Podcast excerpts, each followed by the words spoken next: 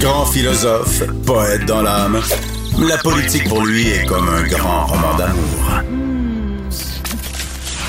Vous écoutez Antoine Robitaille. Là-haut sur la colline. Le site Droit Inc. l'a déjà décrite comme la lionne du droit criminel. Cette jeune avocate, mais aussi ceinture noire en karaté. Et notre nouvelle chroniqueuse, bonjour Nada Boumefta. Bonjour, bonjour. Merci de me recevoir. Merci de m'accepter et m'intégrer dans votre super Ben, équipe. c'est un grand plaisir. Avec euh, vous, Nada, euh, toutes les semaines, on va parler de droit criminel à partir de l'actualité politique. Et commençons tout de suite par un des sujets de l'heure, les féminicides. On en a beaucoup parlé. Il y en a eu malheureusement un neuvième cette semaine. Aussi, on a vu là, hier un forcené à Longueuil qui a été heureusement arrêté avant de commettre un massacre. Euh, avant qu'on parle, de, parce que j'aimerais qu'on parle du rapport Rebâtir la confiance, c'est un rapport qui a été déposé euh, à la fin de, de, de l'automne dernier, où on essaie de comprendre comment on peut adapter le système de justice pour faire face à ces violences sexuelles. Avant, est-ce qu'il y a quelque chose avec la pandémie qui fait qu'il y a une explosion de violence et, vous, dans votre pratique juridique, criminelle, est-ce que vous le constatez? Euh, D'abord, oui, c'est effectivement, euh, faut le dire, la violence conjugale et les agressions sexuelles sont des crimes euh, qui sont répandus, malheureusement, qui est un problème réel dans notre société. Plusieurs victimes euh, subissent ce type de, de, de façon d'être traitées, de traitement. Et euh, en raison de la pandémie, ben, c'est sûr que ça isole beaucoup les gens. Les victimes euh, souvent se retrouvent dans des circonstances familiales et parfois culturelles qui font en sorte que ces gens-là ont de la difficulté à dénoncer. Donc, il y a Mhm. déjà des petites bulles où c'est renfermé, où la, la personne victime, souvent ici des femmes, euh, je vais parler de femmes ici, mais pardon en tête que les hommes aussi peuvent être victimes d'agressions sexuelles Oui. et faire face à la violence conjugale. Euh, je ne mets pas ça de côté, mais pour les fins de notre chronique, nous allons parler euh, de victimes et je vais parler au féminin. Alors, euh, ces femmes, souvent, se, retrouvent dans des situations familiales où il y a en plus des enfants à gérer, des questions de garde d'enfants, par exemple. Le confinement est venu ajouter un certain stress, une certaine pression sur les épaules de ces femmes-là euh, et de ces enfants-là, ces familles-là. Donc, cette situation de violence conjugale aussi qu'une personne peut vivre, faut, faut garder en tête euh, que ça peut être des situations verbales, physiques, oui, d'agression sexuelle, mais parfois juste une pression ou une présence à la maison qui n'est pas euh, justifiée, qui n'a pas lieu d'être dans les circonstances. Alors, Mhm. certaines personnes, certaines victimes ne savent même pas qu'elles sont victimes d'agression sexuelle parce qu'elles ne, ou d'agression ou de violence conjugale parce qu'elles ne sont pas conscientes de leur, de leur environnement. Donc, vous, avez-vous défendu des victimes depuis le début de la pandémie? Oui, en fait, je reçois en fait plus d'appels de victimes, étonnamment, plus d'appels de gens qui désirent être représentés ou à tout le moins avoir de l'aide et euh, du support au niveau juridique, judiciaire, parce qu'ils ne Mhm. comprennent pas comment le système fonctionne. Euh, et c'est une des choses que j'aimerais d'abord euh, qu'on discute, c'est que le système criminel, comme il est, euh, normalement, met souvent, en fait, euh, au centre de ces débats, l'accusé. Donc, la personne qui fait face aux accusations d'agression sexuelle ou la personne qui fait face à ces accusations-là de voies de fait, menaces euh, envers euh, son conjoint ou sa conjointe. Oui. Mais on oublie souvent les victimes et c'est pourquoi, entre autres, le rapport dont vous avez fait mention un peu plus tôt a été rédigé par euh, l'honorable juge Corté et euh, une autre consoeur également, Mhm. qui, fait, qui font mention de ça, ce manque de confiance entre les victimes et le système judiciaire, parce que le système est construit d'une façon qu'il y a un avocat qui représente l'État, donc celui qui accuse, et un avocat qui représente l'accusé. Il Mhm. n'y a pas d'avocat qui représente les victimes dans cette situation-là devant la chambre criminelle.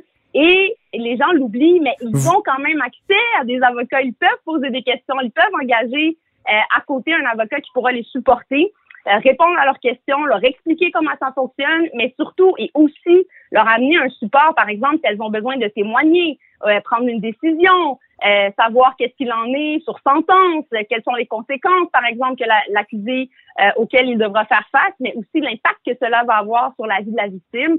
Et euh, parfois, les conseils juridiques euh, sont pertinents et de mise. Et je vous dirais que depuis la pandémie, ce nombre d'appels-là est, est beaucoup plus présent et les victimes désirent avoir ce support-là. Et d'ailleurs, on en fait mention dans le rapport. C'est Mhm. une lacune, c'est un des problèmes de confiance entre les victimes et le système judiciaire tel qu'on on le connaît. C'est qu'on a l'impression qu'elles sont, en bon français, garochées là-dedans. Oui, oui. Euh, elles sont amenées d'une date à l'autre à rencontrer des travailleurs sociaux, rencontrer des procureurs, mais souvent il n'y a pas de lien d'attache, il n'y a pas plus d'explications, il n'y a pas de durée euh, assez, disons, suffisante pour permettre euh, la compréhension de monsieur, madame, tout le monde, d'un système euh, judiciaire qui euh, roule, roule, roule, va vite, mais en même temps, faut pas oublier ces personnes-là dans tout ça. Est-ce que ça aiderait d'avoir un tribunal spécialisé en matière d'agression sexuelle et de violence conjugale comme le propose le rapport? C'est une des 195 recommandations. là. C'est un peu étourdissant. oui. Euh, mais quand on voit 195 recommandations, on se dit peut-être que justement, ça veut dire que le système est vraiment mal adapté pour euh, les victimes. Mais un tribunal spécialisé, commençons par ça. Est-ce que, euh, à partir de votre pratique, vous trouveriez que c'est une bonne idée? Euh, c'est une question à plusieurs volets. Il faut quand même garder ça en tête. Ce type de tribunaux-là n'existe pas encore aujourd'hui. C'est quand même quelque chose sur lequel on se penche, euh, le monde juridique. Pourquoi? Parce qu'on essaie de créer, comme je vous dis par exemple dans les témoignages, euh, on essaie de créer un environnement où la victime ne se sent pas euh, à sa place. Disons-le Mm. comme ça. Elle a sa voix, elle, elle a le droit d'être entendue, mais devant une cour de justice, sa voix n'est pas prise non plus euh, pour du cash en bon français. C'est-à-dire qu'on on ne, on ne va pas croire une victime euh, seulement par sa déclaration. Devant une cour de justice, il faudra qu'elle témoigne et sa crédibilité sera en jeu. Alors ça, souvent, les victimes, ça les fait reculer. Il peut y avoir du stress, il peut y avoir aussi euh, des détails dans la procédure. Et permettez-moi là de mentionner euh, certaines modifications toutes récentes, entre autres euh, au code criminel, sur euh, la possibilité de contre-interroger une victime sur des antécédents euh, en matière sexuelle qu'elle aurait eu, par exemple, avec l'accusé, des relations précédentes, etc.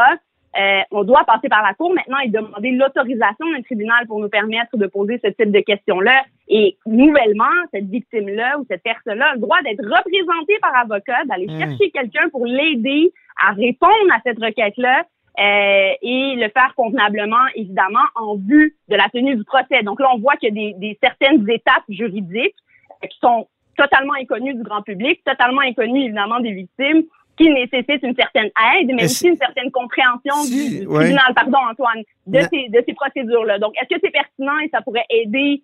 Pourquoi pas? Mais ce que je peux dire au grand public, par contre, c'est qu'il existe déjà des équipes spécialisées de procureurs euh, qui ne font que ce type de, de, d'accusation-là et ça, ça permet d'encadrer mieux les victimes, mais surtout de voir les mêmes visages aussi de procureurs à chaque date de cours, donc créer un lien de confiance un peu plus fort. Donc, ce qui- si je comprends bien, euh, il y a une sorte de méconnaissance du système qui fait qu'on pense qu'il est mésadapté, mais il serait peut-être plus adapté qu'on le croit, si on le connaissait Oui, moi, bien. Exactement. Je suis d'avis qu'on on est sur la bonne voie. Euh, on a plusieurs recommandations. Attendons de voir si elles seront appliquées et euh, dans, dans tout euh, dans tout leur sens. Espérons-le, parce qu'il y a quand même aussi, et je tiens à le mentionner, certaines précisions, par exemple, quant aux victimes autochtones. Donc, on y va encore plus précisément.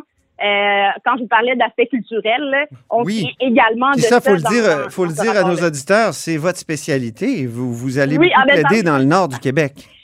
Oui, euh, euh, exactement. Donc, j'ai la chance de pouvoir également représenter là, la, la communauté inuite euh, dans le Grand Nord. Là. Quand vous- je parle Grand Nord, je suis pas, je suis pas juste à Tremblant. Là. Je suis vraiment à Coudouac, euh, à, à quelques heures de vol. C'est ça, mais vous défendez des, des, des agresseurs ou... Non, en fait, euh, dans le Nord, je me trouve dans une position où euh, je suis en protection de la jeunesse, donc devant la Chambre où la DPJ euh, fait ses demandes à la Cour visant des enfants, mais très souvent, et malheureusement, il y a aussi des cas de violence conjugale, des situations d'agression dans la famille où il y a une personne qui peut euh, mettre l'intérêt de l'enfant en danger. Et ça m'amène au, au commentaire suivant, c'est que le système juridique tel qu'on le connaît a aussi plusieurs volets. Il n'y a Ben pas oui. que le droit criminel, il y a évidemment la droit, le droit familial. Donc, si jamais la victime veut demander le divorce ou, par exemple, veut demander la garde de ses enfants pour question de sécurité euh, ou demander l'aide ou le soutien de la DPJ qui est là également pour protéger les victimes de violences conjugales, mais encore plus leurs enfants, évidemment.